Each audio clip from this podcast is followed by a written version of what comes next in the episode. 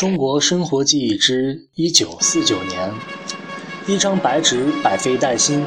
一九四九年十月一日，首都北京三十万军民在天安门广场聚会，隆重举行开国大典。毛泽东宣告了中央人民政府公告，向全世界庄严宣告中华人民共和国成立。当整齐的战机编队从天安门广场上空呼啸而过时，整个庆典现场一片沸腾。直到这天为止，中国人民解放军空军还没有正式建军，解放军的战机此前也极少在作战中露面，绝大多数人甚至根本不知道解放军已经拥有了自己的战机和飞行员，并且还成立了具备空战能力的飞行队。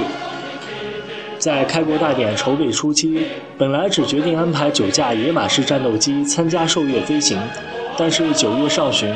当朱德、周恩来等中央领导人在南苑机场观看完飞行表演后，朱朱总司令用激烈的口吻试探道：“能不能多多几架飞机？什么飞机都行。”于是又有了两架文式战斗轰炸机、三架刚修复的运输机、一架通讯机和两架教练机加入了受阅飞行队。军委航空局最后敲定，十月一日那一天将有十七架飞机通过天安门上空。这几乎是当时人民空军的全部家底。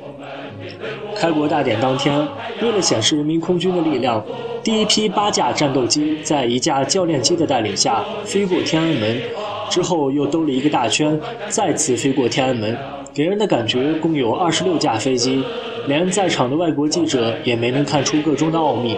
他们随即发出报道，声称一共有二十六架飞机参加了编队飞行。并惊呼：“中共一夜之间就有了自己的空军。”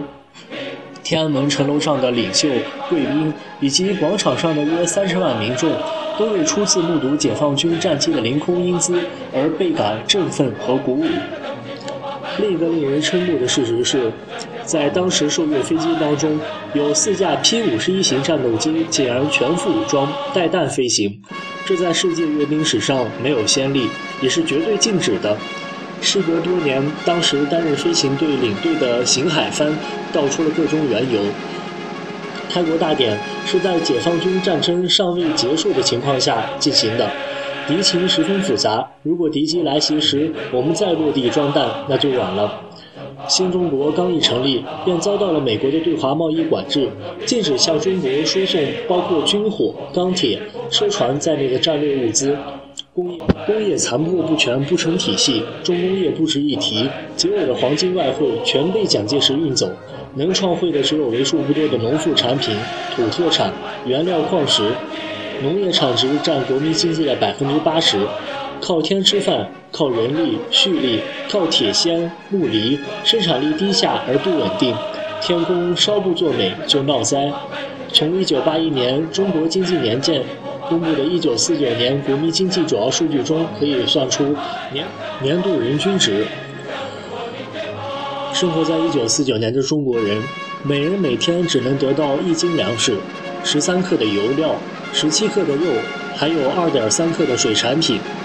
1949年，全国各地旱、冻、虫、风、暴、水灾相继发生，由于水灾最为严重，被淹耕地约一亿亩。